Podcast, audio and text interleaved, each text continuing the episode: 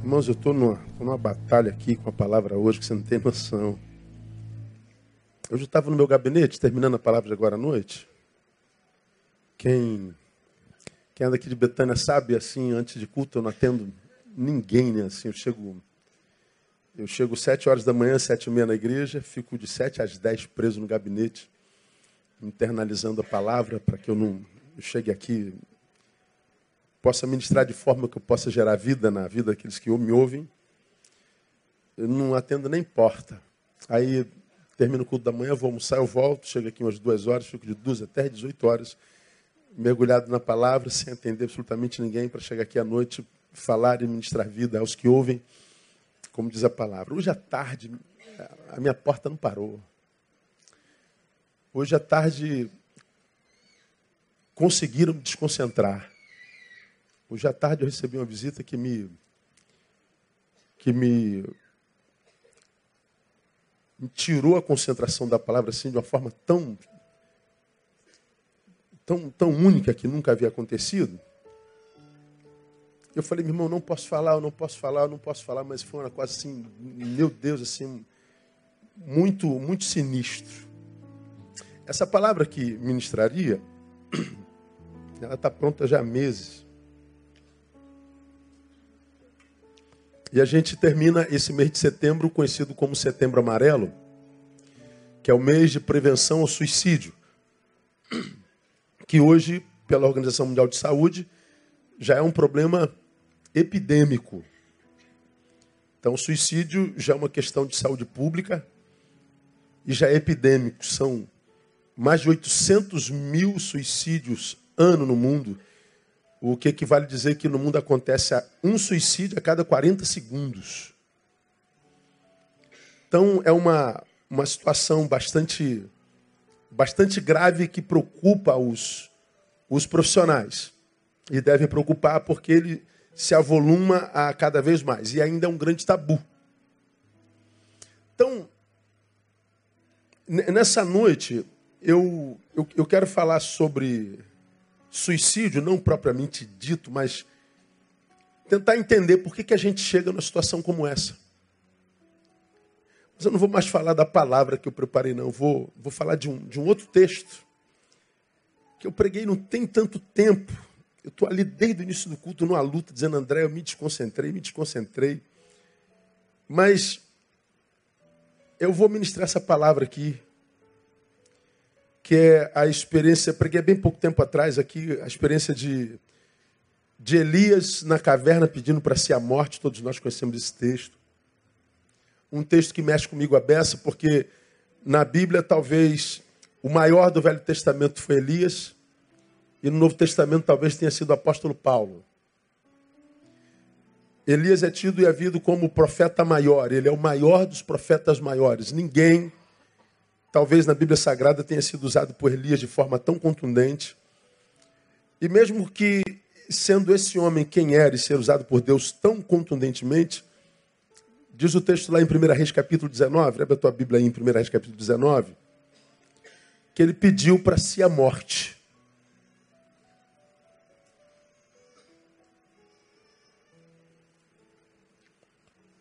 Vamos abrir lá.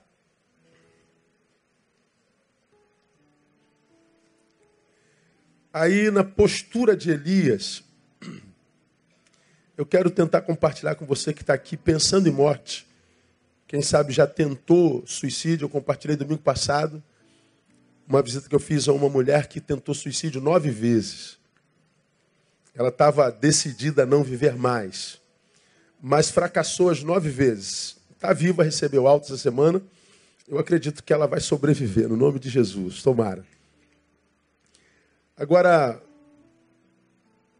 vamos ler 1 Reis 19, verso 4, painel. Bota aí para nós. Só para você que não é cristão entender. Vamos juntos, uma só voz? Ele, porém, entrou pelo deserto caminho de um dia, foi sentar-se debaixo de um zimbro e pediu para si a morte, dizendo: já basta, ó Senhor, toma agora a minha vida, pois não sou melhor do que meus pais. só lá, só aquele versículo. Essa, essa postura de Elias, o maior dos maiores profetas, na minha concepção, retrata talvez o mesmo enredo que deve levar alguém a pedir para ser a morte ou tentar produzir a, a extinção da própria vida. Ele, porém, entrou pelo deserto caminho de um dia. Quando a gente vai se transformando num candidato ao suicídio, acho que em todos eles acontece a mesma coisa. A gente vai entrando pelo deserto da vida. A gente sai da multidão, a gente perde capacidade de convivência. A gente vai se desconectando afetivamente. É como se nós fôssemos, sei lá, vamos imaginar que é, eu seja um, um, um, ente, um ser, e ó, por acaso tem um monte de plugs aqui. Ó, vou bagunçar tudo aqui, tá, Leandro? Depois tu arruma. E cada plug desse aqui fosse conexão com a vida. esse plug está aqui de Deus, isso é combinado com o Espírito Santo. Eu estou conectado com a vida. Quando a gente vai se transformando em candidato ao suicídio, a gente vai desconectando gradativamente. Não é totalmente rapidamente. A gente vai se desconectando da família, dos amigos, do que dava sabor à vida. A gente vai se desconectando e a gente, consciente ou inconscientemente, vai adentrando pelo deserto da vida. E lá no deserto da vida, a gente passa a olhar a vida que a gente já viveu e já curtiu de longe, mas sem conexão com ela. Você que está aqui em depressão sabe do que eu estou falando. Nós estivemos lá algum tempo na vida, absolutamente, absurdamente conectados. Alguma coisa acontece com esse ser, que ele vai desconectando gradativamente o que dava prazer, prazer não dá mais. Ele vai se isolando e ele entra no seu deserto. Nesse deserto não cabe mais ninguém senão ele só. Porque ele viveu uma desconexão afetiva com a vida e com os que davam sabor à vida. De lá do seu deserto, ele passa a ser um espectador da vida. Não há mais conexão com ela. Você se sente um patinho feio na lagoa da vida. Os patinhos bonitinhos estão ali se relacionando, todo mundo rindo, brincando, e você se vê ali isolado, como quem diz, cara, não tem mais nada a ver com isso. Seu papel a partir de então, depois da conexão, é administrar esse deserto é administrar o que não tem. E a gente não tem noção de quanto administrar o que não tem cansa. A gente começa a trabalhar inconscientemente por encontrar respostas. o que, que aconteceu comigo? A gente não tem resposta. Não há palavra que nos, nos console com relação à situação que a gente está vivendo. Elias entrou pelo deserto, pelo caminho de um dia sentou-se debaixo de um zimbro, ou seja, não há mais conexão com ser vivente, tem com pau. Lá, ele percebe que vida sem conexões produz uma solidão tão angustiante, porque mergulha a gente na nossa dor, e a gente é sufocado pela própria dor. A gente se sente afogado pela própria dor. É esse sufocamento, esse afogamento, que tantas vezes se torna tão desesperador que a pessoa dá cabo da própria vida, como você já aprendeu, quando uma pessoa se mata, ele não quer matar a vida, ele quer matar a dor. Ele não quer se livrar da vida, ele quer se livrar da dor. Ele não quer morrer, ele quer viver, mas ele não consegue sem conexões. Porque a vida virou um deserto. E esse deserto não é construído por ele da noite para o dia. A gente vai se desconectando gradativamente, lentamente. A gente nem percebe. Quando se vê, nós já estamos tomados pela solidão, pela angústia, e o que sobra é a administração do nada. Isso é absurdamente cansativo. Elias viveu exatamente isso que está aí, e lá na administração do nada, o que ele passou a sonhar foi com a ausência desse nada, o que ele passou a sonhar foi com a morte, porque viver já não era mais algo prazeroso. Ele chegou ao esgotamento. Ora, esses 800 mil seres humanos que se suicidam no mundo, um a cada 40 segundos, são gente que chegaram ao esgotamento pleno. Os 33 que se suicidam todo dia no Brasil chegaram ao esgotamento pleno. Porque esgotado, mas não plenamente, grande parte de nós está. Porque você sabe, não vou ficar aqui falando só de números, mas para cada suicídio que acontece no Brasil, 20 outros foram tentados. Então, se nós somos, uh, se existem 33 suicídios por dia no Brasil, 33 vezes 20, quanto é que dá? 660. Então são 660 tentativas de suicídio por dia no Brasil. 8 vezes 2, 16. É, 16 milhões de tentativas de suicídios por dia, por, por ano no, no, mundo. Então, a, o número atesta que alguma coisa acontece, acontece entre o ser vivente e a vida que está dando ruim. A vida que o ser vivente amava, agora é a mesma vida que o ser vivente não curte mais.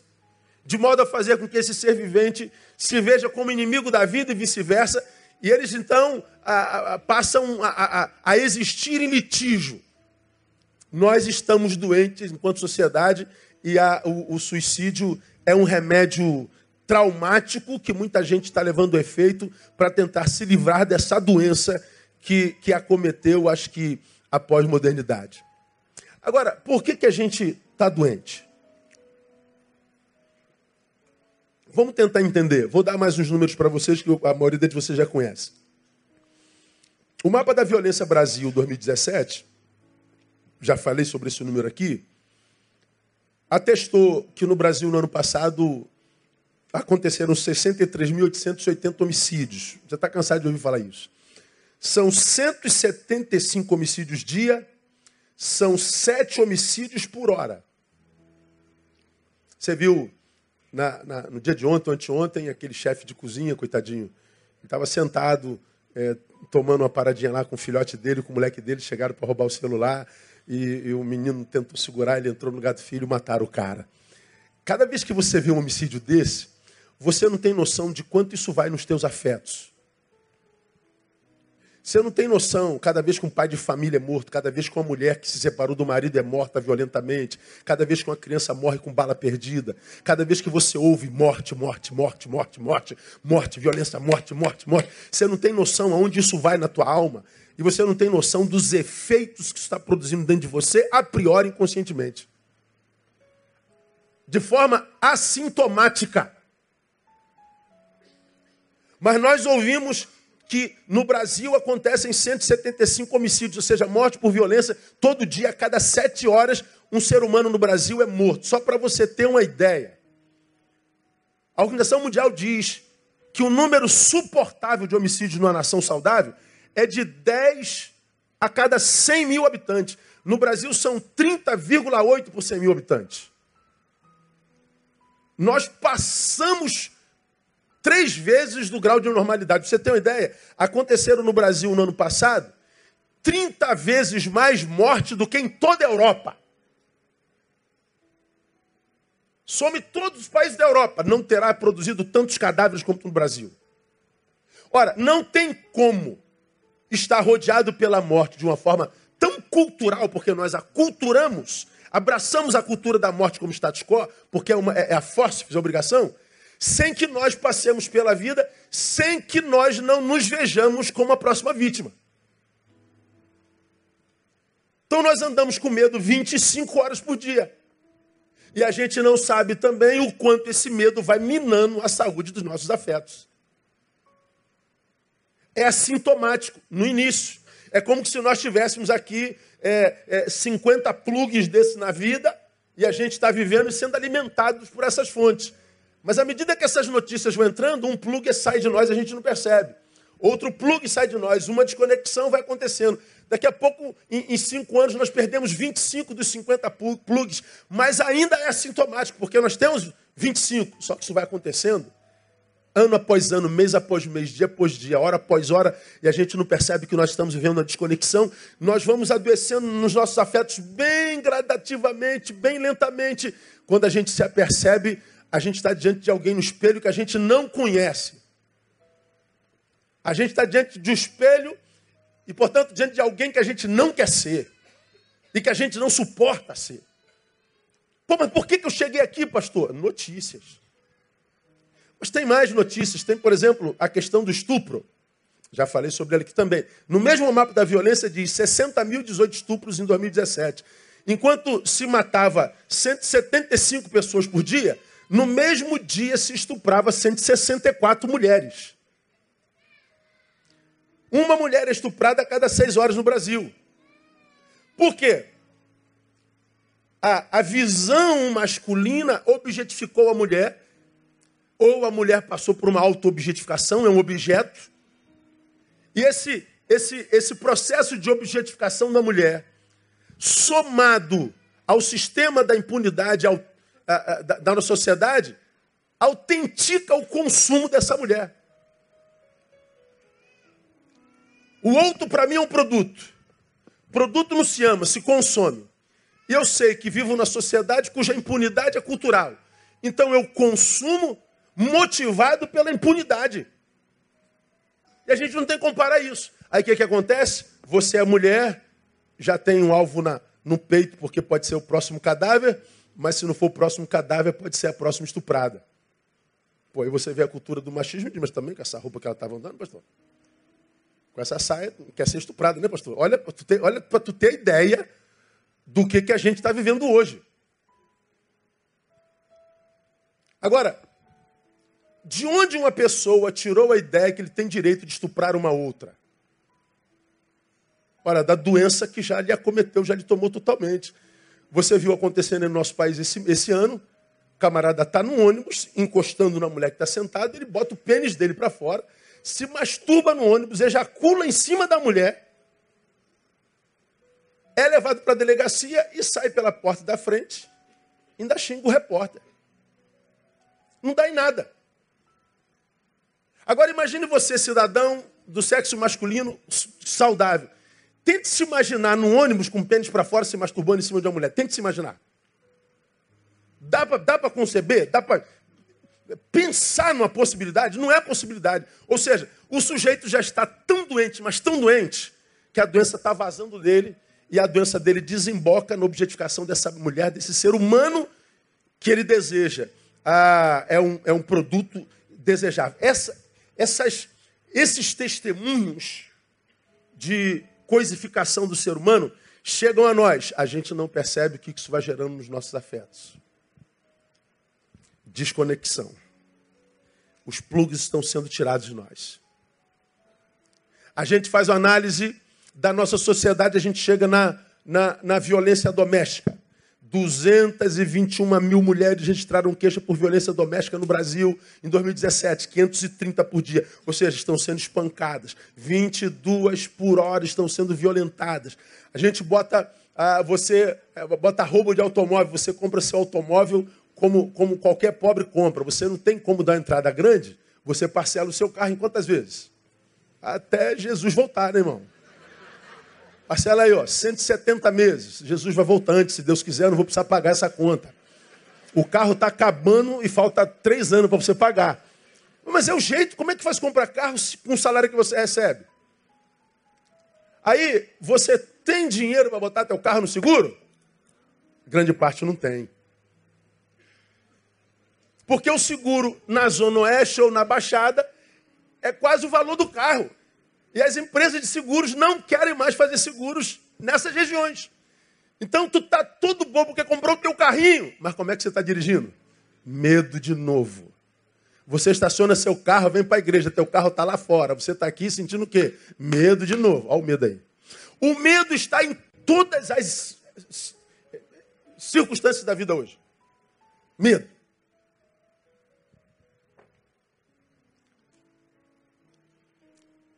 Tu olha para o seu país, que é o país da impunidade, e olha que é mesmo. Mas mesmo assim, o seu país tem a terceira maior população carcerária do mundo. 715.655 presos. Pessoas sendo presas o tempo inteiro. Não tem mais onde jogar essa gente. Então nós estamos formando bandidos, nós estamos formando ladrões. E você sabe que cada preso que vai preso, ele não sai melhor. Sai melhor? Ele sai pior. Quando ele volta para a rua, ele volta recuperado? Não, ele volta com pós-graduação. Mais medo. Mais medo. Medo, medo, medo, medo, medo. Além disso, da questão social, nós vivemos a deformação existencial, que é, a, é o nosso processo de, de reducionismo. Ou seja, ninguém consegue viver num tempo como hoje plenitude. Porque as nossas relações são tóxicas, relacionar-se é um risco. Quase todos os seres humanos que mergulharam de cabeça no relacionamento crendo no outro plenamente, quase sempre se frustrou. Porque eu me frustrei no relacionamento, já preguei sobre isso aqui. Quando eu entro num outro relacionamento, eu já não me mergulho totalmente. Eu boto só o pezinho para ver se vai rolar ou não. Você dá um pedacinho de você, ele dá um pedacinho dele, então cada um se alimenta de um pedacinho do outro. Evidentemente que esse pedacinho nunca vai gerar plenitude em você, então os relacionamentos eles vão sendo rompidos o tempo inteiro. É muito difícil achar alguém com quem ser hoje. Então nós somos, além disso, tomados pela solidão. A solidão é mal do século, desde que os séculos são contados, mas ela nunca foi tão intensa como agora na pós-modernidade, porque ela é agravada pela existência das redes que é o veículo pelo qual nós nos relacionamos hoje. É onde a gente passa o maior tempo das horas que nós temos no dia. Toda relação é magnificada, é, portanto, midiática, e o problema é que a máquina não transmite sentimentos. Ela é letra pura, ela é letra crua. Viemos de relacionamentos machucados. Temos medo do outro porque a gente não sabe quem é. Nossa relação é por aqui. Tu vai lá pro, como eu preguei aqui outro dia falando sobre o Tinder. É Tinder mesmo, relacionamento? É Tinder? É. Tinder, o cara bota lá, ó, é, moreno, alto, bonito, sensual. Aí bota uma foto dele de 15 anos atrás, ou então trabalhado com Photoshop. Aí você marca com ele, vai lá em Nova Iguaçu se encontrar com ele. Ou, sei lá, em Copacabana. Quando tu chega lá, ele está do teu lado, você olha assim para o lado, acho que ele não veio. Não, ele está aqui, está aqui. Só que tu está procurando o cara da rede. Aí chega ele, oi, a paz do Senhor, irmã. Falei, pois não. Então, eu sou o João. Como assim? É o João. Bom, se a decepção for só da imagem, ótimo. Mas o problema é que a decepção quase nunca é da imagem. A decepção é do caráter. Você está achando que achou o teu amor, achou o teu assassino. Porque na rede ninguém é o que é de fato. Lá está a nossa projeção, lá está o que nós gostaríamos de ser, lá está o que nós vendemos para que o outro compre. Nunca está o que o sujeito é. Então o que, que acontece? As decepções são tão grandes e a solidão nos esmaga. A solidão é o que produz o maior índice de depressão. Depressão é o que mais causa suicídio. Segundo a Organização Mundial de Saúde, nós somos o, o, o país com o maior número de depressivos da América Latina e somos o quinto do planeta. E somos o país com o maior índice de ansiedade do mundo. Preguei sobre isso aqui no início do ano. Então nós somos uma, uma, uma nação afetivamente doente, embora malhada, seca, todas montadas e montados, a geração mais bonita da história, a mais ansiosa, a mais deprimida, a mais suicida. Não podemos acreditar em nada do que os nossos olhos veem. Dá uma olhada para o teu lado, irmão. Vê se tem cara de, de infeliz. Vê se tem cara. Tá louco, tem nada. Você é um anjo Gabriel que sentou do teu lado hoje, que teu coração já pulsou. Você fala, nossa, essa mulher, o que, que é isso que sentou do meu lado hoje? Isso é uma deusa íris. Ou sei lá, não tem anjo feminino? Não tem? Não sei, acho que não, né? Sei lá. Vai vendo, conhece para tu ver uma coisa, para tu ver onde é que você vai dar. Como já falei aqui, nossos olhos não servem mais como ferramenta de análise, não podemos acreditar em nada que os nossos olhos veem. Então nós estamos caminhando no escuro, cara. A gente se relaciona duvidando, a gente acredita desacreditando. A priori ninguém presta. Houve um tempo que se dizia todo mundo é inocente até que se prove o contrário. Hoje, todo mundo é culpado até que se prove o contrário. Não acreditamos em ninguém. Depressão. Dessa depressão, soma-se dela, se, se multiplica transtornos muitos. Se você jogar transtornos modernos, você vai ouvir de transtornos que você nunca ouviu falar na sua vida. E o mais grave, jogue lá transtornos modernos e veja os sintomas. Você se encaixa no monte deles. Chega a ser assustador. Desses transtornos que dão nos sujeitos, evidentemente vai desembocar na sua conjugalidade. Então as crises conjugais, elas graçam entre nós, já não se acredita mais em casamento, porque o que a gente vê é gente adoecida nesse mesmo casamento. E aí a gente autentica a solidão. Solidão de gente só e solidão de gente que tem gente do lado, mas vivendo a mesma situação. Solidão. Somado a isso, dificuldades financeiras, bullying, lutos ou perdas afetivas, drogas e timidez. Eu estou narrando para vocês, segundo a OMS, os nove casos que mais produzem suicídios no mundo: solidão, depressão, transtornos de várias ordens, crises conjugais, dificuldades financeiras, bullying, lutos, perdas afetivas, drogas e timidez. É mais fácil morrer do que viver hoje. Temos mais razão para morrer do que viver. Pastor, como é que uma pessoa pode adoecer? Está aí. Além disso, dou mais para você. Nós vivemos na cultura da contracultura. Pode explicar, pastor? Qual é o, o, o modelo cultural vigente? É tal. Por exemplo, até bem pouco tempo atrás, os valores judaico-cristãos regeram a sociedade mundial. Os valores judaicos cristãos construíram o que a gente chama de, de, de, de modernidade, de, de, valores sociais. Tudo construído sobre, sobre os valores judaicos cristãos. Hoje, a gente vive a cultura da contracultura. Nos valores cristãos, por exemplo, o suicídio sempre foi visto como pecado. E sempre se pregou que quem se suicida vai para o inferno. Só que nós vivemos a cultura da contracultura.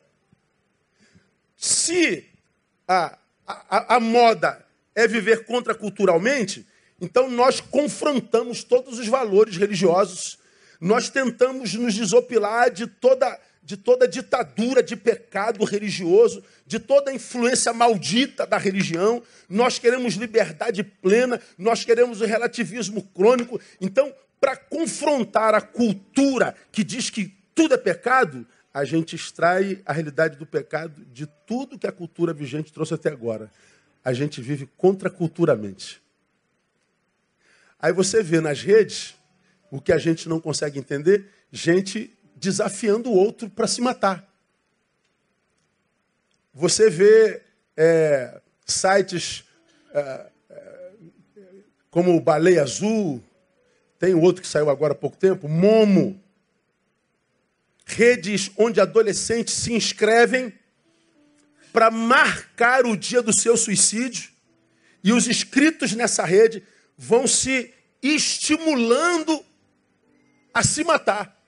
Você é dono da sua vida, seu pai e sua mãe não tem nada a ver com isso. Ninguém pode se meter na sua, na sua decisão, a vida é sua.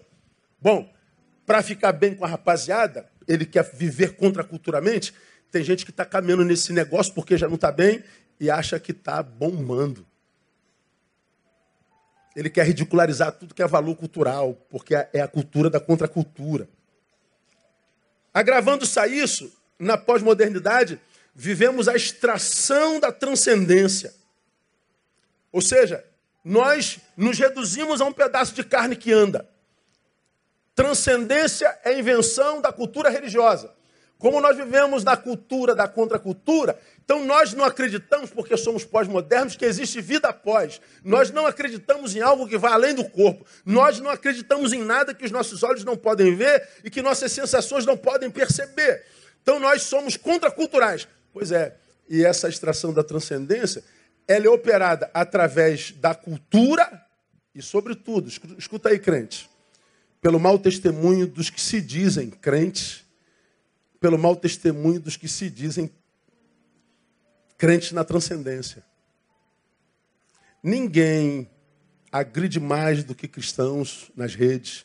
Ninguém ofende mais, ninguém humilha mais, ninguém desrespeita mais, ninguém desonra mais, ninguém discrimina mais do que os que se dizem de Deus, os que se dizem crentes na possibilidade de uma outra vida na transcendência. Ora, se os da transcendência são como são, bom, não deve haver transcendência, e se existe, ela é muito má. Então nós vamos andar contra a contracultura e vamos nos objetificar, vamos nos reduzir esse pedaço de carne. Extraímos a transcendência, nosso mundo se reduz, como já preguei aqui, no meu caso, a 1,85m. Eu não tenho mais aonde ir além desse 1,85m. Eu não tenho como viajar mais nas asas do Espírito sair daqui um pouquinho para respirar de mim. Neil está muito tóxico, a vida do Neil está muito densa, está pesada demais. Deixa eu dar uma respirada. Eu não tenho mais por onde ir. Então você mergulha na fossa da tua vida e não consegue respirar em si. Agravado a isso, vem a péssima, péssima qualidade das amizades pós-modernas.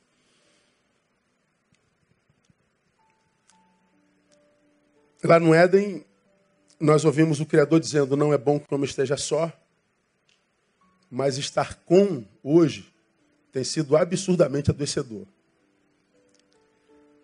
Aí você, porque já se machucou tanto em relacionamentos, você abre mão dos relacionamentos e vira presa fácil para a solidão.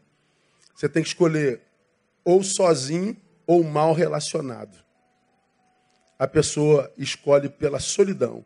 A solidão que mata é a mesma solidão que quase se torna imposição para sobrevivência diante de relações adoecedoras. Tivemos a reunião hoje, oito e meia da manhã. Tivemos que tirar, trocar uma liderança de um ministério importante da nossa igreja. Fizemos isso, foi tranquilo, foi na boa. Aí uma menina pediu para falar comigo lá.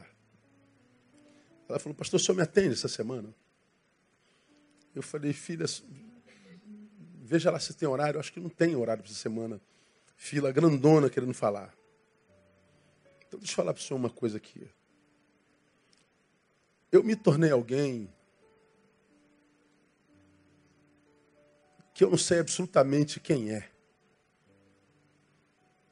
Eu estou tendo, sensações, pulsões, desejos, sentimentos que eu desconheço terem sido plantados em mim. Eu falei, exemplifique. É veterinária,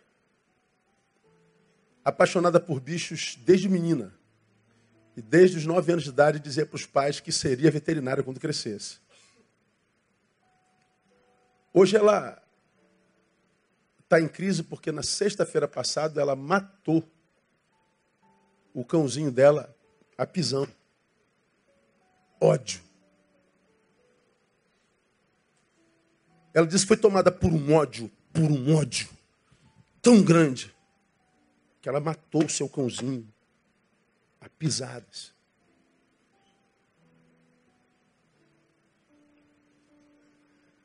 Quando ela volta a si, como quem de fora olhando para a cena, vendo um ser humano matando o que ela mais ama na, na vida, que é o bicho, ela pergunta: quem é essa pessoa aí? Que monstro é esse gerado em mim? Da onde saiu isso? Pois é. É, é disso que eu estou falando. Esse ser que te habita, que você não reconhece como sendo você, esse ser que você não sente prazer em ser, esse ser que grande parte dos que suicidam dele querem se livrar, entrou aí dentro por um monte de portas as informações desse tempo presente, as nossas relações, a extração da transcendentalidade, a cultura da contracultura, os relacionamentos tóxicos, a família adoecida, estarmos longe do lugar do nosso sonho.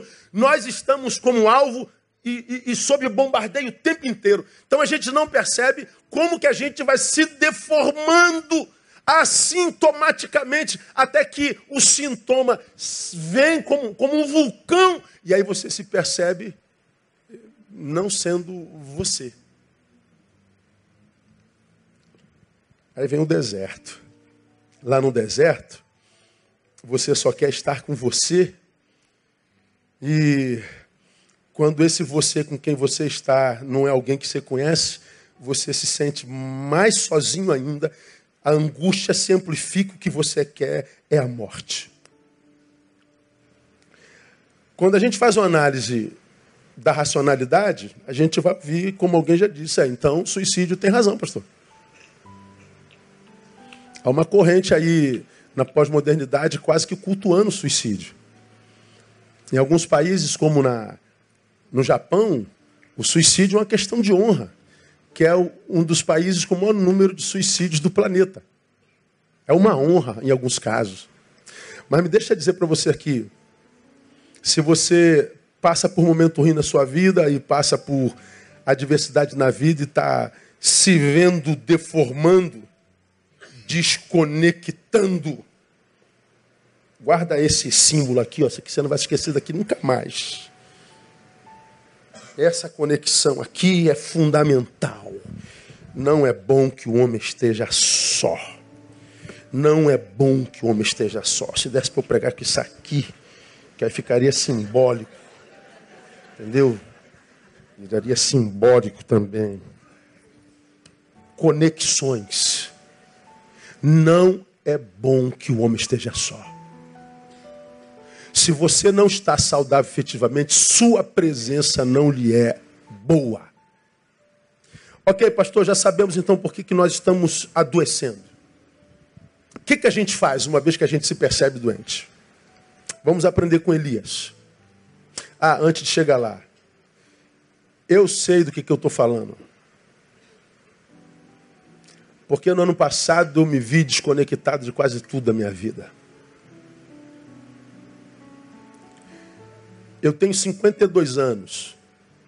Eu nunca me vi tão desconectado de uma geração como essa hoje. Eu queria que nós tivéssemos, por exemplo, no passado, onde não havia redes, onde nossos pecados, problemas e dores podiam ser confessados entre família. Eu queria poder ter liberdade para conversar só com vocês que são de, Betânia, para falar do Neil um pouquinho para falar do que passa pela minha alma, passa pelo meu, pela minha cabeça. Para dizer para você que quando eu prego sobre desconexão, quando eu prego sobre transtornos, quando eu prego sobre angústia, estou falando não só de algo que eu estudei em faculdade ou seminário, não só de algo que eu extraí de livros como autodidata que eu sou, mas como, como alguém que conhece isso na carne e na alma e que não esconde isso de ninguém. Que eu não posso me aprofundar, porque eu não tenho relação com todo mundo aqui. Quem está perto conhece. Então, quando eu ouço alguém com, com, com, com desejo de suicídio, de morte, quando eu vejo alguém que tentou tantas vezes e não conseguiu e se sente mais frustrado ainda porque eu não tenho competência nem para dar cabo da minha própria vida, e aí ele amplifica a dor, eu sei do que eu estou falando. E eu sei que quando a gente vive essa desconexão, a gente vai desplugando, não basta saber, porque nem sempre a gente consegue praticar o sabido. A gente sabe o que tem que fazer, mas a gente não consegue fazer. Nós precisamos de algo mais. Não basta a informação. Então, ah, vamos tentar extrair do testemunho de Elias que nós podemos fazer quando a gente chega no esgotamento. Ministrei sobre isso aqui há bem pouco tempo atrás. O que, que você deve fazer, acredito eu? Primeiro, você vai se lembrar disso. Discirna.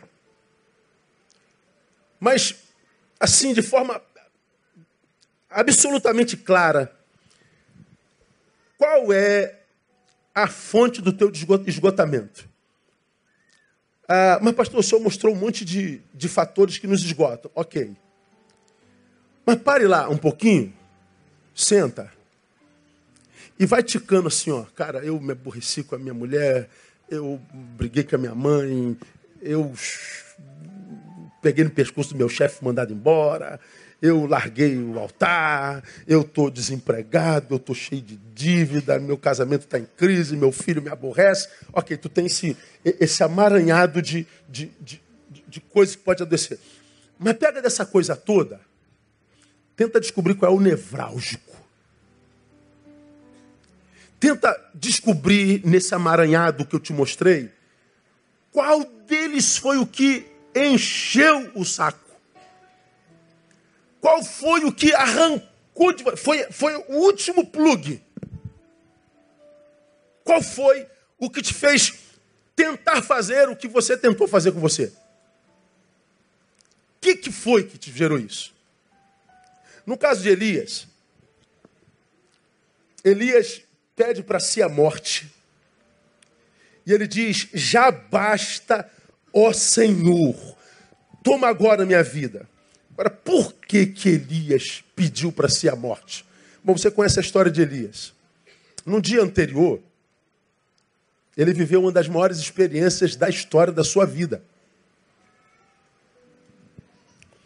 Na praça, ele convoca os 850 profetas de Baal e Azera, chama toda Israel, e eles disputam em oração para que os seus deuses se manifestassem sobre o altar que eles haviam montado no centro da cidade. E o Deus que respondesse com fogo seria o verdadeiro Deus. E por que isso aconteceu em Israel? Porque Jezabel e Acabe foram, diz a palavra, os piores reis de Israel. De todos os reis de Israel, eles foram os piores. Eles construíram altares para Baal e Azera e não construíram porque acreditavam em Baal e Azera. É porque eles queriam afrontar a Deus. Como quem diz, deuses agora somos nós. Nós não dependemos do céu, nós não dependemos do Senhor. Então houve uma ruptura entre céu e terra no reinado de Acabe e Jezabel. Elias é levantado para advertir esse casal de reis iníquos e diz assim: a mão do Senhor pesa sobre vocês e vocês ficarão sem água por três anos. Morre tudo naquele, naquele lugar. Elias começa a ser perseguido. Depois de três anos, Deus chama Elias e diz assim: ó, diga lá que agora a água vai descer. Mas como que eu vou fazer isso? Reúna Israel, desafie os profetas de Baal, 450, os Azeras, os 400 de Azera, 850. Reúna todo Israel e diga assim: olha, você vai evocar o seu Deus e depois eu vou evocar o meu. O que fizer descer fogo no céu, esse é o verdadeiro Deus. Reuniu todo mundo. Os 850 profetas de Baal começam a invocar o seu Deus, invocar o seu Deus, invocar o seu Deus, invocar o seu Deus. Elias está lá zombando deles, ó, cama mais rápido, canta mais alto, faz alguma coisa, ele deve estar dormindo, está ocupado, está tirando um cochilo. E eles invocavam, invocavam nada. Depois que isso passa, ele diz assim, Deus, para que eles saibam que há Deus em Israel, responde com fogo. Na mesma hora o fogo desceu, consumiu o altar e ainda bebeu a água que estava no regaço. Resultado, Israel inteira declara o quê? Só o Senhor é Deus. Vamos juntos? Só o Senhor é Deus. Israel inteiro, que havia apostatado com seus reis, seus reis adorando Azera e Baal, volta para o Senhor declarando unanimemente: só o Senhor é Deus, só o Senhor é Deus. Elias engrandece o nome do Senhor, restaura a fé do povo e ainda manda matar os 850 profetas de Baal. Jezabel volta no dia seguinte e diz assim: ó, que Deus me faça, que os deuses me façam isso, ou seja, que tu fizeste com os meus profetas, eh, você os matou, que Deus me faça isso e outro tanto, se amanhã, Elias, nesse mesmo horário, você não tiver morto. Veja, Elias faz descer fogo do céu, ele restaura a fé de uma nação, ele envergonha e destrona dois deuses falsos, ele acaba com os profetas falsos, 850 homens, e no outro dia ele foge da ameaça de uma mulher. Que mulher é essa, irmão? E a ameaça da mulher era que os deuses me façam isso e outro tanto. Pense, irmão, comigo, raciocine.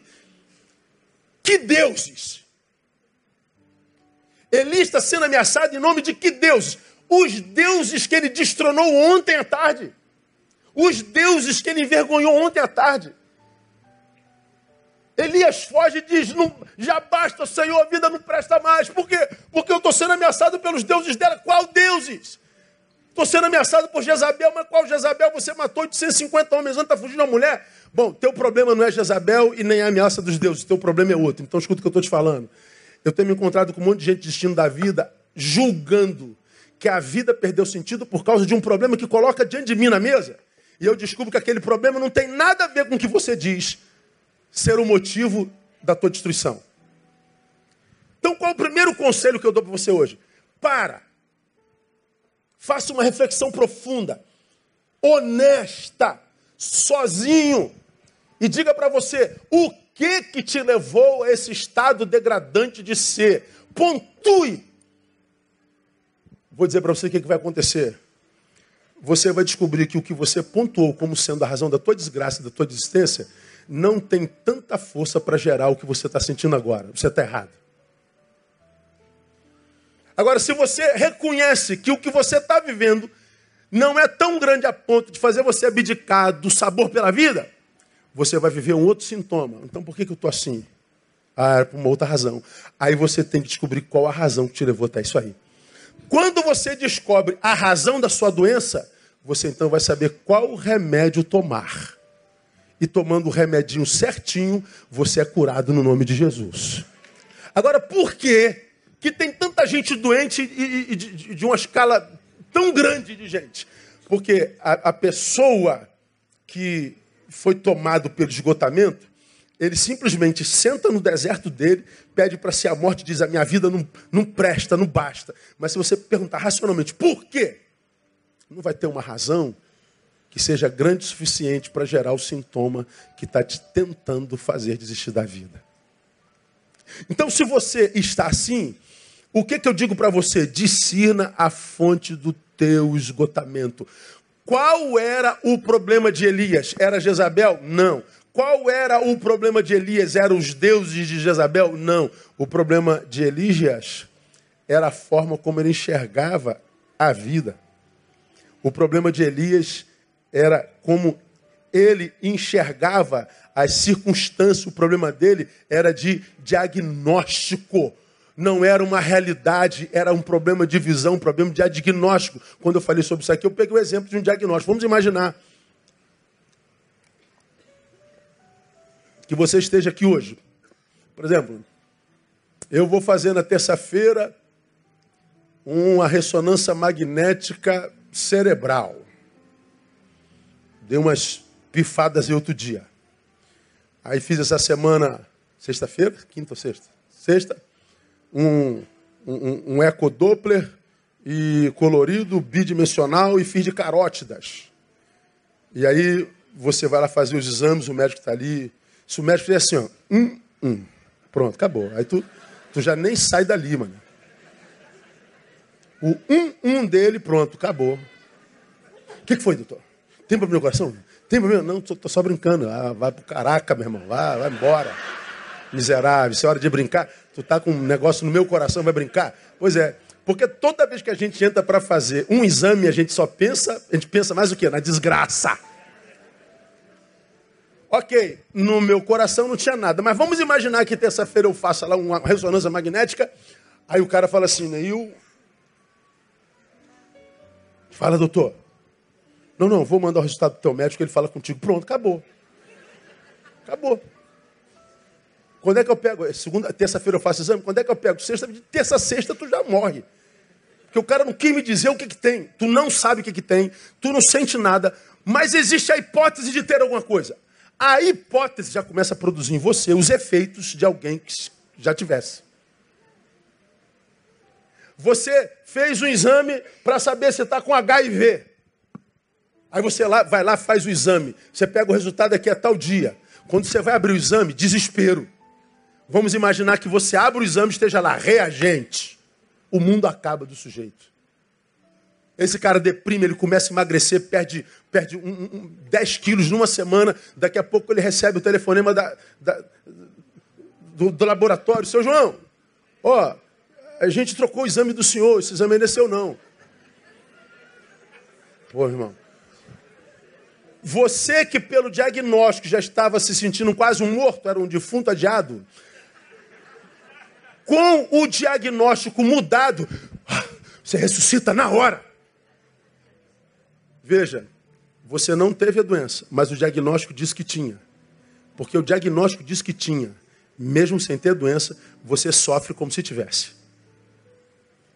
Porque o diagnóstico pode produzir o sintoma da doença tal qual a doença propriamente dita. E eu posso afirmar para você, eu faço na autoridade do nome de Jesus, quase que 100% das pessoas que estão desistindo da vida, não estão desistindo da vida porque estão diante de um problema insuportável. Está sofrendo por causa de um diagnóstico equivocado. Para um pouquinho e tenta discernir a razão do teu sofrimento. tenta discernir a fonte do teu esgotamento. Estou esgotado. Ok, ok. Nós acreditamos. Pare e veja o que, que te esgotou. E você vai ver que você vai perceber que as, as conexões que foram sendo tiradas, uma ou outra, uma ou outra, você tinha 50 conexões, 30 saíram, você não sentiu nada. Mas a trigésima primeira foi que te abalou. Qual é a trigésima primeira? Você tem três conexões, uma saiu, você não sentiu nada. Mas quando a segunda saiu, opa, abalei. Qual foi essa segunda aqui? Então, ataque essa segunda aqui. Depois que vencê-la, você vai ver que pode atacar essa primeira que saiu. E você vai gradativamente se reconectando. E você vai ver o milagre da vida pelo diagnóstico do Espírito Santo correto te salvando de si no nome de Jesus. Vamos aplaudir a Ele.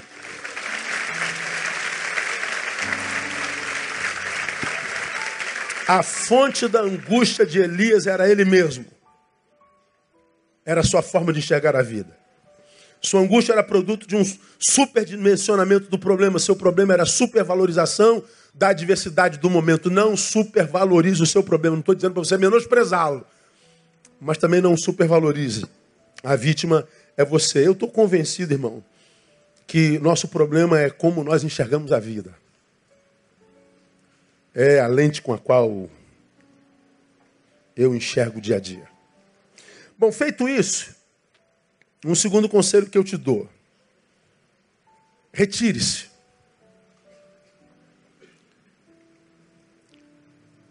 Bota aí os versículos é, 3 a 7, painel. Nós estamos no 4, né?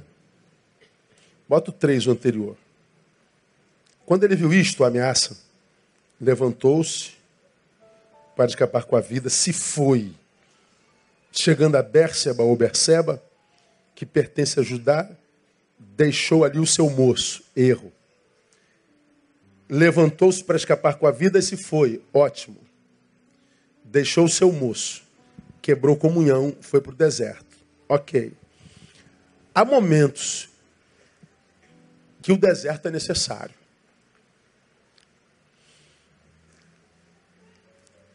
E grava na tua vida, no teu coração, na tua cabeça. Retirar-se não é desistir. O retiro não é sinônimo de covardia. Essa frase você sabe de cor.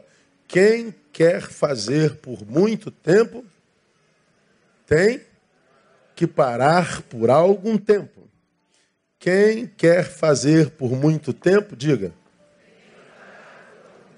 a frase toda, então, vamos lá. Quem quer fazer por muito tempo tem que parar por algum tempo. Como você já me viu pregar aqui mil vezes, quem só nega a si o sábado se auto-sabota. Quem não para por algum tempo não é um trabalhador inveterado, é um inimigo de si mesmo. Por isso há tanta gente trabalhadeira, trabalhadora, trabalha de sol a sol, de segunda a segunda, e não entende por que, que Deus não abençoa se ele trabalha tanto. Porque o seu trabalho, que parece no mundo capitalista virtude, é também uma inimizade contra si mesmo. Porque você só nega a si o descanso. Não tem como, você não é máquina, diria Charles Chaplin. Não sois máquinas, homens é que sois. Não dá para trabalhar sem parar. Mas, pastor, não tem como parar. Tem que dar teu jeito, cara. Se você não tem quantidade de tempo, tem que ter qualidade de tempo.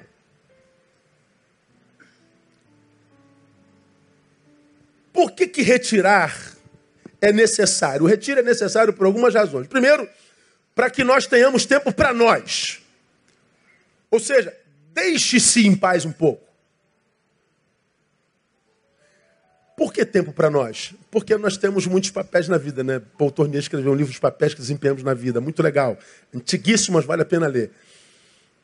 Ah, eu aqui sou o pastor. Quando acabar esse culto, eu vou entrar no carro com a minha esposa e vou dirigindo para casa. Léo me torna motorista. Vamos sentar naquele restaurante e vamos jantar. Eu me torno consumidor. Quando eu chego em casa e tenho duas filhas, eu me torno pai e chefe de família. Vou deitar naquela cama, me torno marido e amante. São os muitos papéis. Você é mãe, você é empresária, você é funcionária, você é cozinheira, você é, é tudo isso aí. Pois bem, os muitos papéis que nós desempenhamos na vida, por necessidade nós precisamos pagar a conta. Roubam de nós o direito de estarmos conosco mesmos. Aí você pega, você que está aqui, que está com um filhinho novo, é o maior bem da tua vida e você ama e morreria por ele. Mas diz que esse bem maravilhoso não te cansa a beça. Quando você pega no sono, agora vai. Aí vem um som lá do torneio. Ou tu morre por aquela criança. Mas você está aqui, ó, querendo entrar em coma, desligar tudo. Pastor, eu quero desconectar tudo assim, ó. Quero entrar em coma. Mas. Tu levanta com todo amor do mundo. E a gente pensa que amor não cansa. A gente pensa que os amados não cansam. A gente pensa que filho não cansa. A gente pensa que a gente não cansa da esposa que a gente ama. A gente pensa que não cansa do marido que a gente ama. Mesmo você que tem um amor adoecido e morre de ciúme, não pode ver esse homem olhando para o lado, essa mulher olhando para frente, você fica desesperado. Isso também cansa. Porque quando eu estou com ela, por mais que eu ame, quando ela está comigo, por mais que ame, eu não sou só para mim. Eu estou porque com outrem desenvolvendo script social. Por que, que o retiro é importante? Lá eu jogo todo o papel no lixo. Eu jogo todo o script e eu me encontro comigo. Meu Deus, eu não preciso ser pai, não preciso ser mãe, não preciso ser chefe, eu não preciso ser patrão, não tem patrão, não tem empregado, eu não tenho. Vai fazer o quê? Vai hibernar. Você só queria hibernar e acordar daqui a dois anos. E, se possível, já com tudo pronto. Ou você não sente vontade de sumir de vez em quando? Olha a reação. Uh, uh. Você, você da internet não ouviu. Uh, oh, Jesus. É. Alguém botasse na tua uma passagenzinha para para onde? Qualquer lugar, qualquer lugar serve. Eu ia falar um lugar bacana. Não, qualquer lugar serve, pastor. Para sair daqui assim, ó. Vai respirar, a gente vai. Por que, que a gente faz? Oh, porque estamos absurdamente cansados e grande parte dos que ficam para trás não tem noção da profundidade desse cansaço.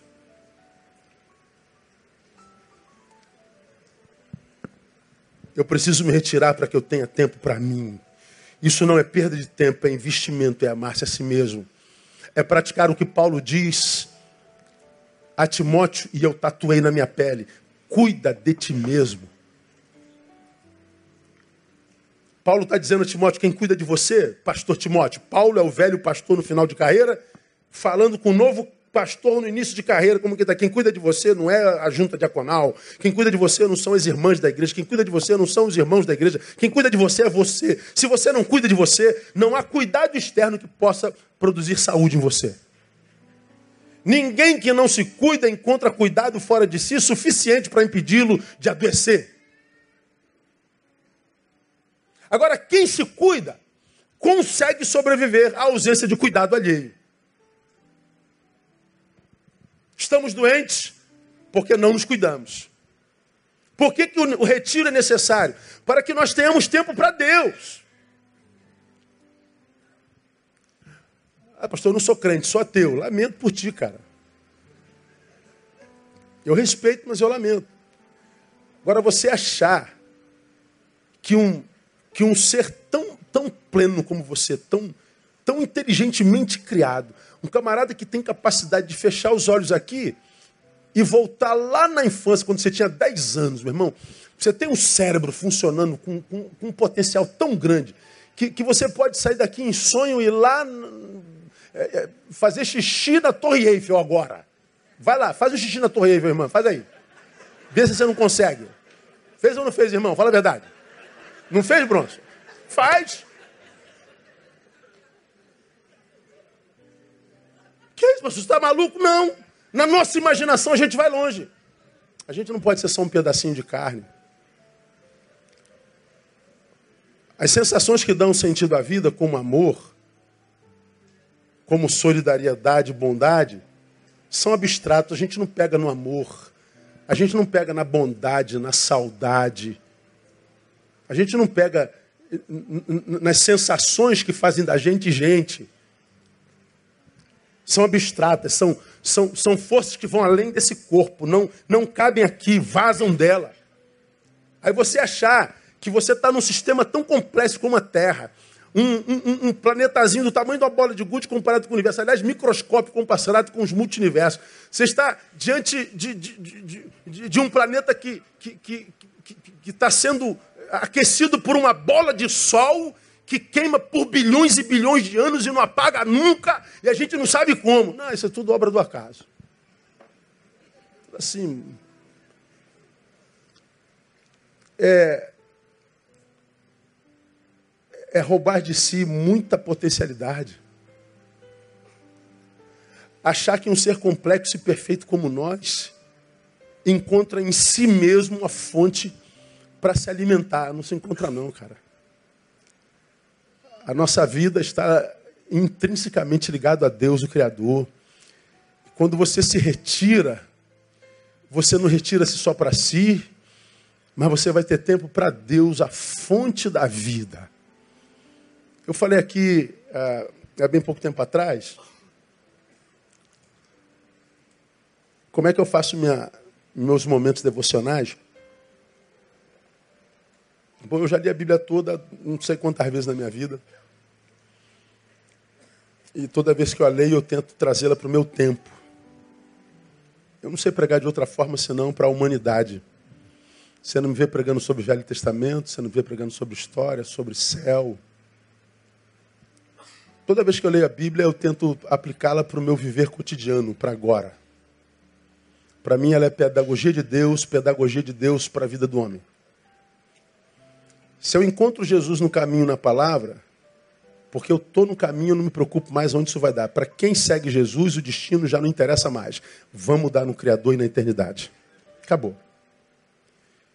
Então, como eu sei que estou em Jesus, eu não me preocupo com o céu e nem com o inferno. Porque se há céu, Jesus é o caminho, vou dar lá de qualquer jeito. Se há inferno, eu estou no caminho que é Jesus, eu não vou dar lá de jeito nenhum.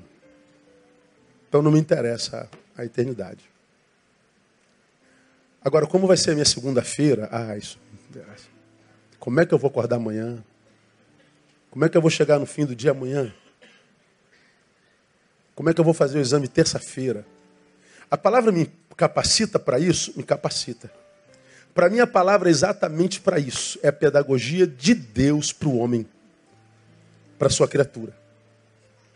Então, se eu mergulho nessa palavra e no Deus dessa palavra, essa palavra e o Deus dela vai me capacitar para todo dia, para qualquer circunstância. Então, eu não tenho que ler a Bíblia doutrinariamente, teologicamente. Eu tenho que ler a Bíblia como um ser humano criado à imagem e semelhança dele, e nele, na palavra, tentar extrair de mim essa melhor versão que mais se parece com ele. Porque é uma versão em mim que foi contaminada pelo vírus do pecado, que desconfigurou o projeto original. A palavra é o antivírus, que me ajuda a viver o programa de Deus.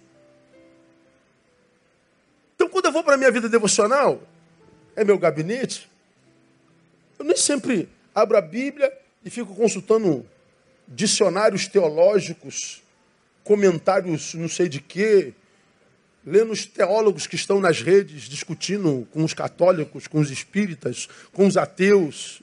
Não ouço nenhum deles. Muitas vezes, meu irmão, eu me deito no chão do meu gabinete. Eu desligo aquela luz. Algumas vezes eu boto um louvorzinho lá no fundo, cria a ambiência da adoração, sabe? E digo, Deus, estou aqui. A secretária já ouviu que eu não vou atender telefone algum, Deus. A secretaria já ouviu que eu não vou atender porta nenhuma, Deus. Meu celular está desligado, Deus. Eu quero trazer meu sentimento, meu pensamento, minha preocupação toda para cá. Deus, então, se tu tens alguma coisa a falar, a revelar, a tratar, tu tens todo o meu tempo. Sem que você diga uma palavra, você ouve Deus ministrando na tua carne. Você sente a manifestação de Deus quase que palpável. É emocionante, cara. Agora, Por que, que ele faz isso com uns não faz com outros? Porque os uns com os quais ele faz, faz porque esses uns são todos dele, estão todos ali para ele. Deus, eu sou todo seu, sou todo ouvido. Eu não estou me dividindo com nada, nem ninguém, nem coisa alguma. Deus, eu estou aqui, retirado. Agora, Deita lá como quem quer ouvir o que ele tem a dizer e não como quem quer dizer o que tu acha que ele precisa ouvir. A gente, porque está cheio de ódio, cheio de mágoa, cheio de decepção, a gente pensa que entrou na presença de Deus, mas a gente não entrou na presença de Deus. A gente entrou todo armado, a gente entrou todo magoado, a gente entrou todo cheio de ira. A gente entrou com raiva, a gente entrou cheio de frustração. A gente diz, agora eu vou botar o senhor na parede, agora o senhor vai ter que me ouvir. Não, não tem não, cara. O Criador é Ele. Você é criatura. A criatura não diz ao Criador o que tem que fazer. A criatura se submete ao Criador. E como Criador é o Deus que a gente conhece, que é amor e perfeição, se você, como criatura, se submeter à vontade dele, o Criador te sara. Foi ele quem te fez. Ele conhece as entranhas do teu ser e da tua alma. Ele sabe onde é que está pipocando. Ele sabe onde é que está a falha. Ele sabe todas as coisas. Ele tem todo o poder na mão, no céu e na terra. Ele vai curar você no nome de Jesus. Entra com humildade. E eu preciso me retirar para que nós tenhamos tempo para os nossos amados. Os nossos amados não é gente com quem a gente está, é gente com quem a gente é. Imagine você sem teu filho, cara, tua filha. Lembra quando você nasceu? Quando tua filha nasceu? Porque quando o filho nasce, nasce a mãe, não é? Eles nascem juntos. Quando a primeira filha nasce, nasce o pai, nasce todo mundo junto, nasce a mãe, nasce o pai e nasce o filho. Depois que você nasce, depois de alguns meses ou dias, você já nem se lembra como era antes desse moleque, dessa moleca. Quem é pai e mãe aqui concorda com isso? Diga amém. Hum, você não é mais o mesmo. Só que é mãe. Olha, olha o sorriso. Ó. Depois que você ouve um sorrisozinho desse, você nunca mais é o mesmo. Nasceu o filho, nasceu o pai, nasceu a mãe. Agora tira o filho. Você não consegue mais ser sem o filho. Você não consegue voltar a ser aquele que você foi antes da existência dele. Porque aquele morreu.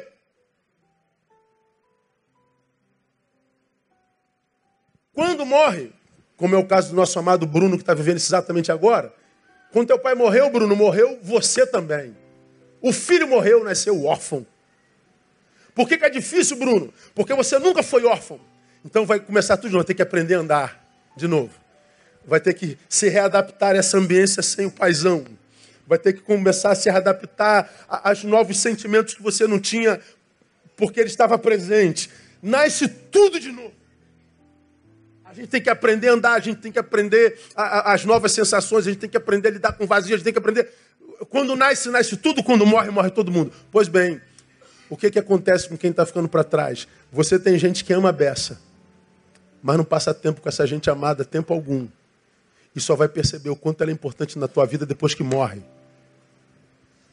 O pai que hoje você rejeita e que você vive é, promiscuamente só para afetar, é o mesmo pai que, se morrer amanhã, vai fazer você grunhir de dor e de choro e de remorso, porque você, amando, não foi capaz de amá-lo. Por que, que eu tenho que me retirar? Para restaurar minhas relações amorosas, para estar com os meus amados. Porque se eu não me retiro, não adianta. É, a, gente adoece, se torna egoísta e até os amados a gente usa. A gente transforma em servo. Você tem que entender que eu estou doente, você tem que entender que eu estou assim, você tem que entender que eu estou. Aí nós fazemos do outro um, um serviçal. E seres amados não devem ser serviçais. Seres amados devem ser amados. E quando você ama, você semeia uma semente que diz a palavra que é forte como a morte. O amor é forte como a morte. E você sabe que morte é aquilo que quando chega, acaba com sonho, acaba com projeto, acaba com casamento, acaba com tudo, inclusive com a vida. A morte chegou, ponto final. Pois bem, a Bíblia diz que o amor é forte como a morte. Quando o amor chega, o amor cura, o amor acaba com a, com a doença, o amor acaba com a amargura, o amor acaba com o ódio, o amor acaba com tudo. O amor devolve a vida tanto quanto a morte atira. Então você está aqui querendo morrer, de na fonte, retire-se dentro da sua possibilidade, para que você tenha tempo para si, para Deus e para os seus amados. Agora, o, o, o, o, o que a Bíblia diz mais sobre isso, Romanos 12, 11? Não sejais vagarosos no cuidado. Ah, quando é que você tem que cuidar de si mesmo? É já. Agora. É nesse instante. Termino. Discerniu a fonte? Discernir. Pretende se retirar? Pretendo, dentro da minha possibilidade. Terceiro, faça do teu retiro algo produtivo. Olha que lindo, bota o verso 5, painel. Deitando-se debaixo de um zimbro, dormiu, depois da oração de pedido de morte. Eis que um anjo o tocou e lhe disse: Olha o que, que o anjo disse para ele. Leia comigo. O que, que o anjo disse? Levanta-te e come. Deus, fala com teu servo. Eu quero ver uma, uma aparição sua, eu quero ver uma, uma teofania, eu quero ver algo fenomenológico diante de mim. Aí aparece um anjo. Diga aí, anjo, come. Come. Pô, isso quem me diz é o chefe de cozinha, não preciso de anjo para isso. Pois é. Ah, sabe o que isso quer dizer? O anjo está dizendo: volta por essencial. Comer é o, o, mais básico do básico dos básicos. É o, é o, é, não há nada mais essencial na vida do que comida e bebida. Constituem a essência da própria existência. Tudo que eu faço, faço porque como. Tudo que eu sei, sei porque como. Tudo que eu desenvolvo, desenvolvo porque como. A comida é o principal. É aquilo que faz da vida vida de verdade. É o, é o principal essência. A gente não precisa de muito para ser feliz. O anjo está dizendo, cara, você quer morrer?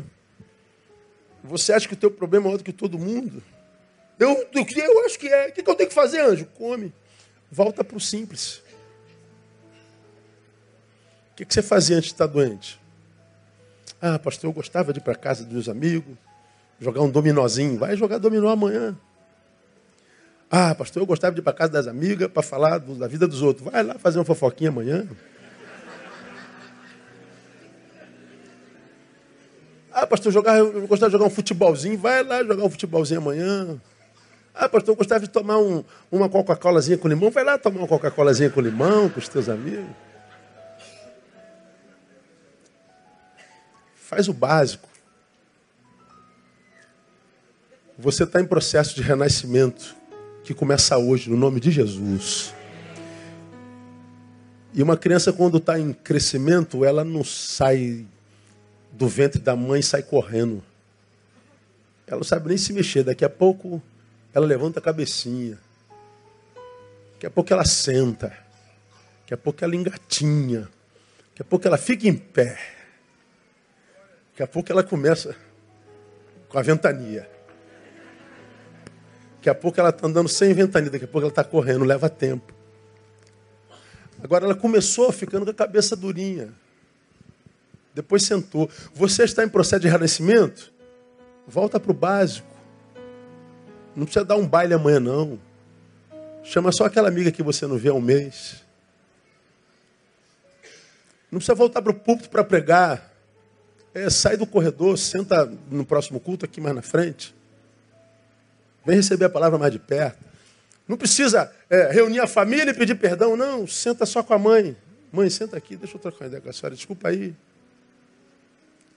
Começa devagarinho. Você vai ver que devagarinho a vida volta a sorrir para você. E quando você menos esperar, ela está derramando, entornando de você e você vai agradecer a Deus por isso que te faz chorar. Porque ele te consola com a sua palavra, você vive o que Paulo ensinou à igreja de Tessalônica, para que consoleis com a mesma consolação com a qual fostes consolados. Você agora vai entender a pessoa que tem depressão, a pessoa que tentou morrer, a pessoa que passou pelo vale da sombra da morte, a pessoa que passou pela, pela, pela fornalha sete vezes aquecida, e você vai dizer assim: Eu sei o que, é que você está passando. Como é que você sabe? Eu já estive aí. Isso que hoje para a sociedade é um, é, um, é, um, é um símbolo de derrota e de fraqueza. Quando Deus te tira daí, um passo de cada vez passa a ser o arquétipo, o símbolo da tua vitória e da tua redenção. E você vai ser um agente de cura e de transformação no nome de Jesus. Então, é só voltar para o básico. Aplauda ele forte.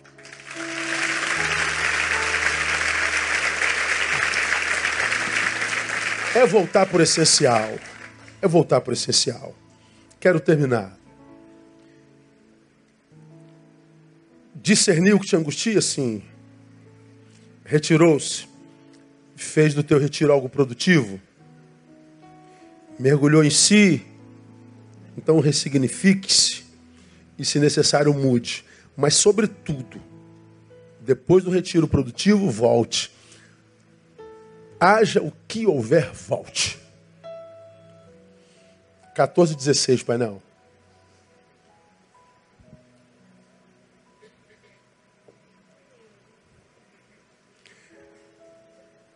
Elias entra na caverna, pede para si a morte.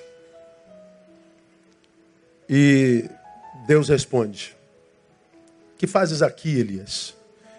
Veja, quando Deus fala com, com Elias, diz o que fazes aqui não diz o que fazes aí. Deus estava dentro da caverna com ele. Ele está dentro da tua caverna também.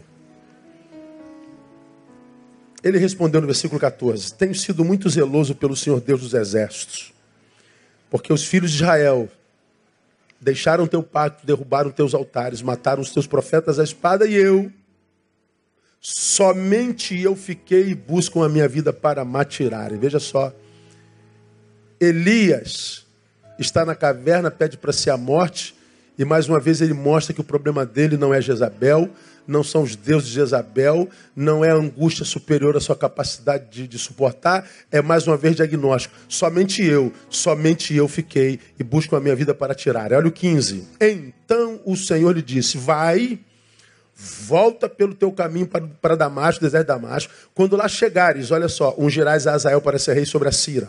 Síria. A Jeú ungirás, filho de Ninzi, ungirás para ser rei sobre Israel. Bem como a Eliseu, filho de Zafate de Abel Meolá, ungirás para ser profeta em teu lugar. Você está aqui pedindo para si a morte? Você está aqui pedindo a, a mim uma nova unção? Você está aqui pedindo a mim uma, uma intervenção sobrenatural porque você está se sentindo sozinho e, e acabado? Ele diz: a tua unção está no ungir a outros. Então você quer que eu te abençoe aqui dentro da caverna? Vou te dizer como é que você vai ser abençoado. Você vai voltar para a vida de onde veio. E você vai ungir fulano para isso, ciclano para aquilo e ciclano para isso. A tua unção está no ungir. A tua bênção está no abençoar. Volta para a vida que a vida volta para você. A mesma coisa que Deus diz para você hoje. Você quer que Deus te tire daí? Você quer que Deus te cure? Você quer que Deus te restaure? Você não quer ser parte de um número estatístico? Então volta para a vida. E trata de conhecer outras dores que não a sua. Porque, como você já me viu pregando aqui, quando é que um homem é esmagado pela dor? Quando a dor deste homem é a única que ele conhece.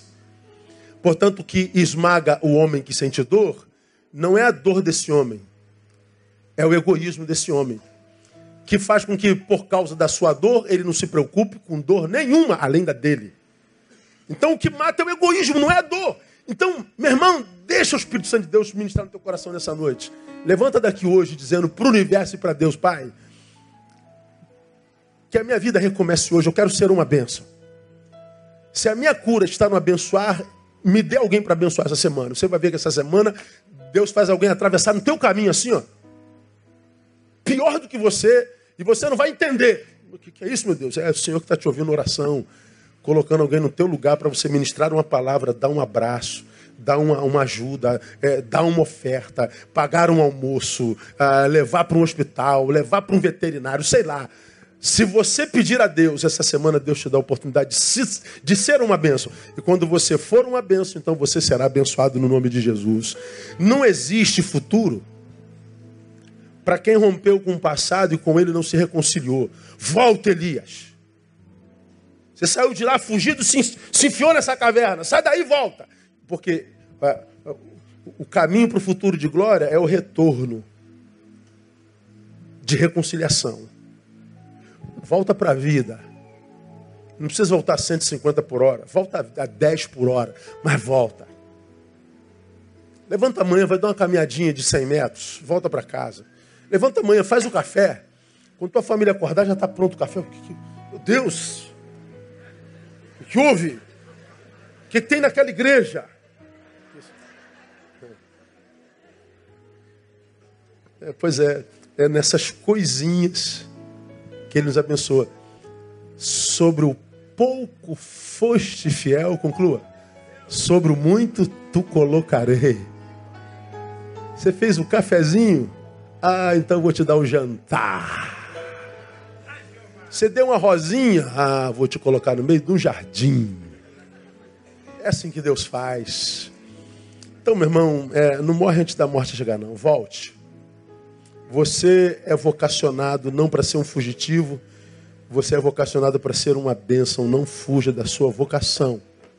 Volte e se relacione, porque o teu problema é de diagnóstico.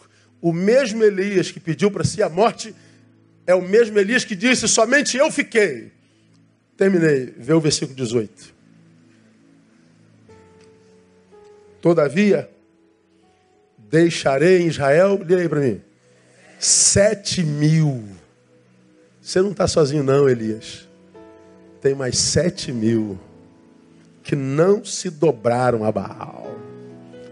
O show na praça foi teu. Foi você que desafiou os 850. Foi você. Foi você que matou todos eles. Foi você que desbarate, que desbancou Baal e Azera. É, foi você. Mas tinha mais sete mil. Nunca um servo que eu uso está sozinho. Nunca. Você não está sozinho, irmão. Tem muita gente boa nesse mundo.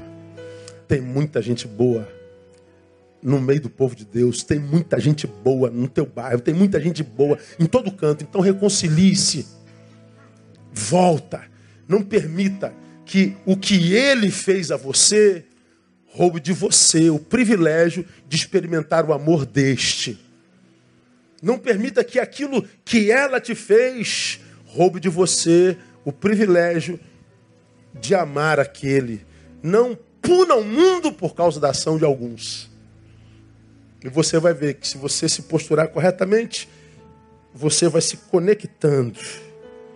Devagarinho as coisas vão voltando para o lugar. Você vai plugando. Daqui a pouco o lugar da dor é só uma memória que vira símbolo da fidelidade de Deus, que vira símbolo da bondade de Deus, que quando lá dentro te fazia pensar que você era um abandonado, infeliz e miserável, mas que na verdade Deus estava te fazendo passar pela pós-graduação da vida.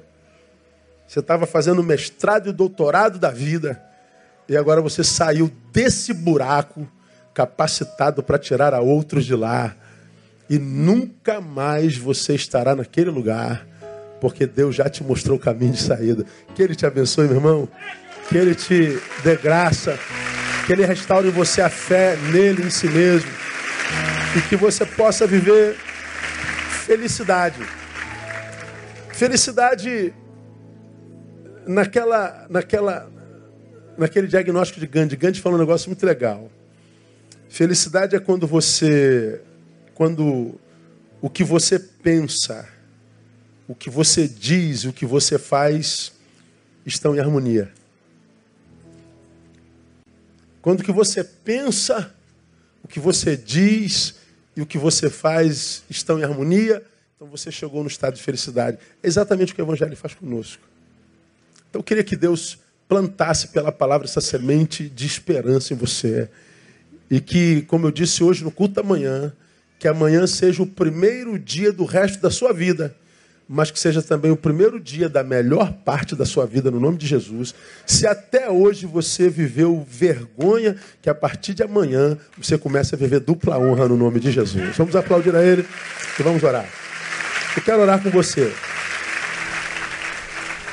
Pastor, eu quero eu quero agradecer a Deus por essa palavra, eu precisava dela.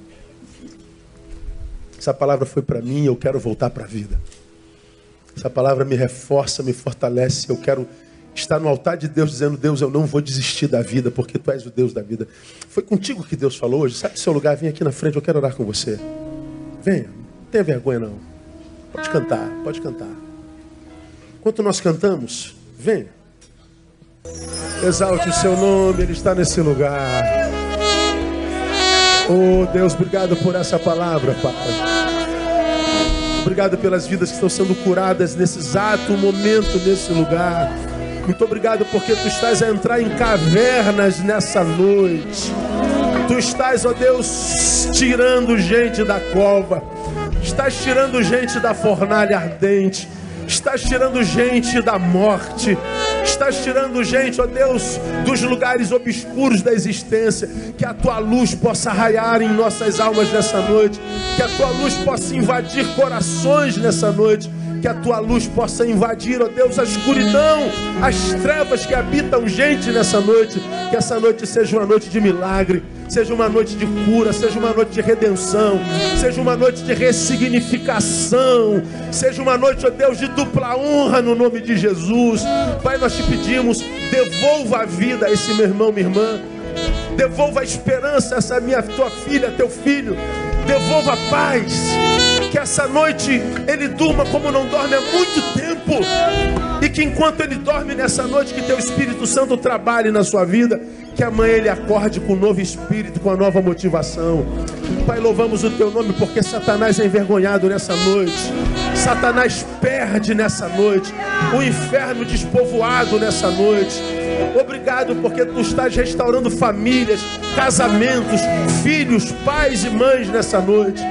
Devolva a vida a este homem, a essa mulher. Restaura a força ao cansado, a esperança ao desesperançado. Nós estamos amanhã, Deus, começando um novo mês. Que seja também o começo de uma nova vida na vida desses meus irmãos. Que seja o mês da redenção Seja o mês, ó Deus, da glória. Seja o mês da salvação. Seja o mês da reconciliação contigo e com a vida. Abençoamos o teu povo aqui nesse lugar, nessa noite, Pai. Que a graça bendita de Jesus Cristo, Filho, o que derramou o seu sangue na cruz por nós, que a, a, a, graça de Deus, do Senhor que é Pai, que mandou Jesus, e a comunhão e a consolação do Divino Espírito repousem sobre a vida de cada um de vós aqui presente, sobre todos os seus nesta semana, e que essa graça, que esse amor, que essa comunhão da Santíssima Trindade vos batize, nos capacite para que essa semana vocês sintam a Deus como quem toca no próprio corpo. Que a glória de Deus e a graça de Deus seja densa sobre a sua vida nessa semana e que Ele possa devolver vida à tua vida no nome de Jesus. Seja assim, Pai. Pedimos no nome de Cristo, nosso Senhor que reina. Amém e aleluia. Melhor aplauso a Ele. Se você tem força, dá um brado de júbilo a Ele. Que essa é noite de vida e de redenção.